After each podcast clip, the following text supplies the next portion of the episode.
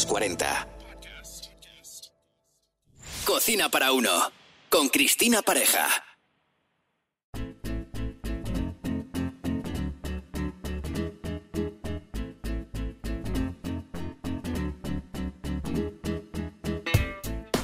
Bienvenidos a este nuevo podcast sobre cocina llamado Cocina para Uno. Mi nombre es Cristina Pareja, chef formada en Le Cordon Bleu.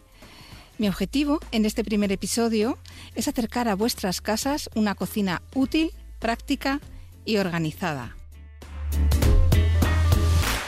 Hablaré del porqué de las recetas, algo que en cocina hace tanta falta explicar con detalle.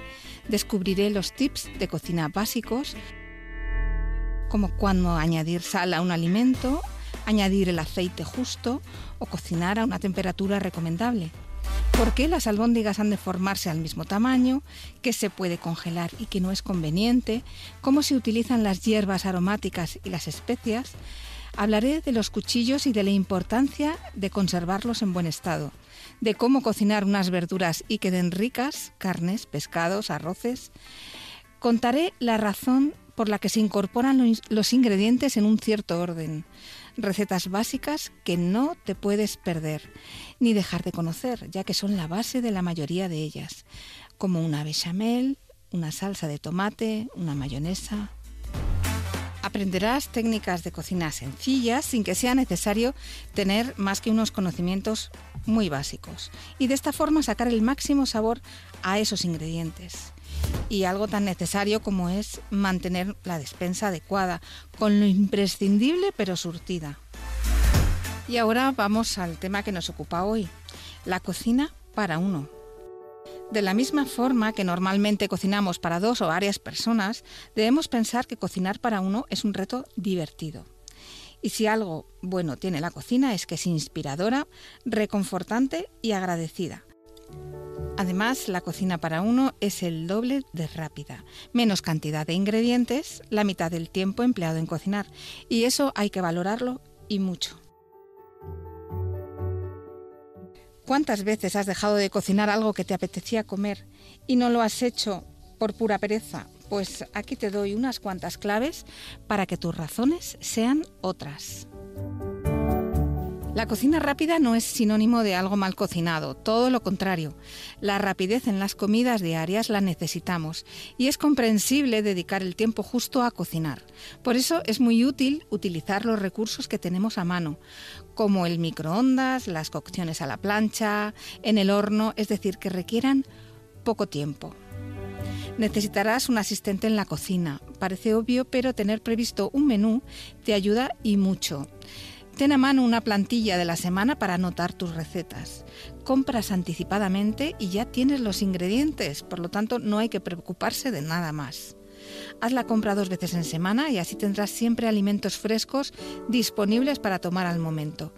Compra algo más de cantidad, así lo podrás congelar y tendrás disponible para otra ocasión. La descongelación siempre debe hacerse en nevera. Una descongelación lenta mantiene las propiedades del alimento y cuando lo tomes no notarás el efecto de la descongelación. Mantén en la despensa siempre a mano legumbres, verduras, fruta variada.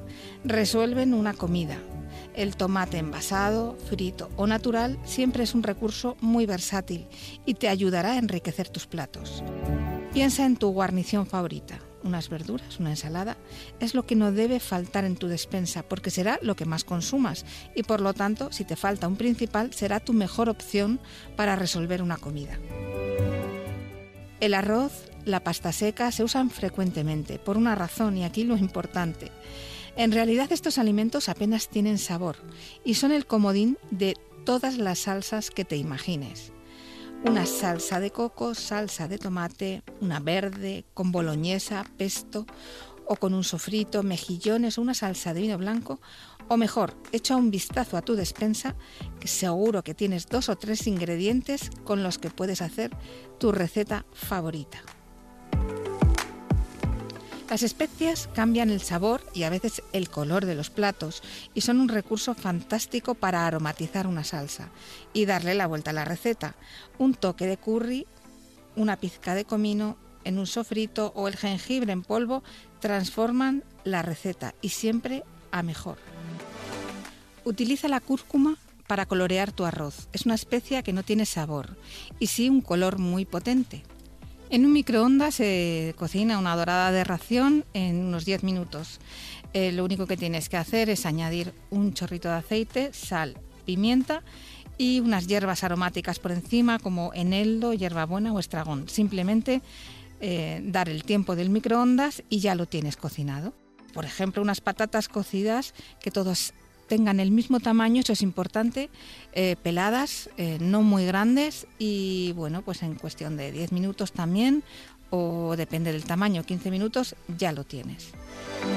Si cocinamos unas verduras como espinacas en el microondas, eh, se cuecen en muy, muy, poco tiempo. Hay que añadir sal siempre al principio de la cocción de una verdura para fijar la clorofila y para que absorba la sal que necesita. Si quieres inspirarte, consulta libros sencillos de cocina. Las recetas que han perdurado en el tiempo son las fáciles, las del día a día, las que se han replicado una y otra vez, las tradicionales, y por eso son tan buenas. No debes tener en cuenta nada más que tus gustos personales. Si te gusta el picante, le puedes añadir la intensidad que quieras. O el ácido en una ensalada, todo a tu gusto. Eso es una ventaja. Y ahora me lavo las manos para proponerte dos recetas como aperitivos, rápidas y sencillas. Por un lado, snack de garbanzos especiados y por otro, unos frutos secos tostados y bien picantes. Para el snack de garbanzos especiados, abre un bote de garbanzos cocidos, escúrrelos y lávalos bien. Solo es recomendable lavarlos cuando en los ingredientes aparece algo más que agua y los propios garbanzos, como los conservantes. Quita ligeramente la humedad de los garbanzos con un papel de cocina, precalienta el horno a 180 grados, extiende los garbanzos en una bandeja de horno sobre un papel apto para ello y hornea aproximadamente durante unos 30 minutos. Vigila que no se tuesten en exceso.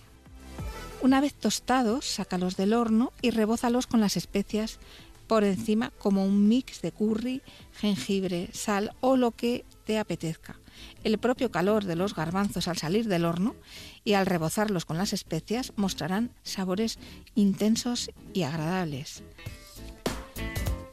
Estos garbanzos, una vez tostados, los puedes mantener en un bol tapado con unos agujeritos para que entre el aire y no se humedezcan durante un par de días tranquilamente. Seguimos con la otra receta. Calienta en una sartén un poquito de aceite con un par de cayenas. Retira las semillas, añade los cacahuetes, avellanas o almendras. Tuéstalo ligeramente, sácalo del calor. Escurre el exceso del aceite y las cayenas y ya tienes un picoteo sano y delicioso para tomar en cualquier aperitivo de un fin de semana.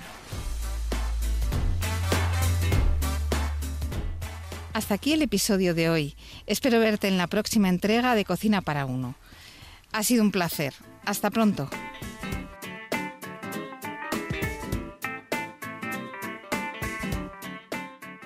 Cocina para Uno con Cristina Pareja. Los 40.